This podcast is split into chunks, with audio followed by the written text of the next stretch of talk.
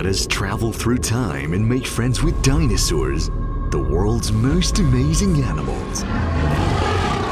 Let us transcend space and build a large museum in your heart.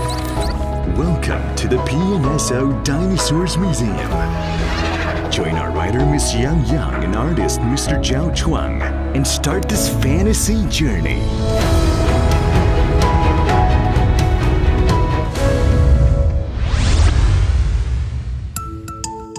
An An, the Bei Bei Long, the biggest hatching dinosaur. Scientific name Bei Bei Long. Period Late Cretaceous. Fossils found in China, Asia. Description Bei Bei Long was huge. It had feathers all over its body and a gorgeous crest. The adult was probably about 8 meters long and weighed around 3 tons. We dig for hints, hints hidden for sometimes hundreds of millions of years to understand dinosaurs better.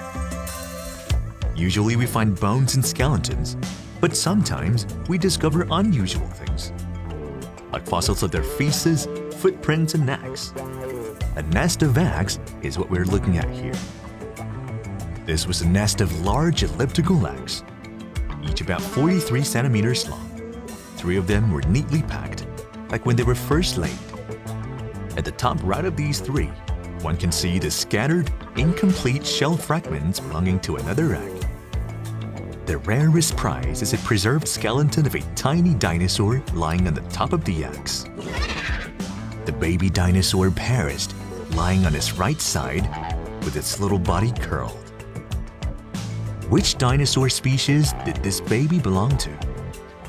This puzzled paleontologists ever since the discovery was made in Henan, China. No scientific answer was forthcoming, so paleontologists gave the fossil an interim nickname, Baby Lewis. Meanwhile, the search to name the mother of Baby Lewis continued. Initially, because of his huge claws, paleontologists thought it might be a relative of Therizinosaurus, a large theropod dinosaur. Its name, meaning scythe lizard, comes from its large and sharp claws. Other paleontologists speculated that its mother was a Tyrannosaurus relative. The majority of paleontologists, however, felt that the mother baby Lewis was most likely an oviraptor.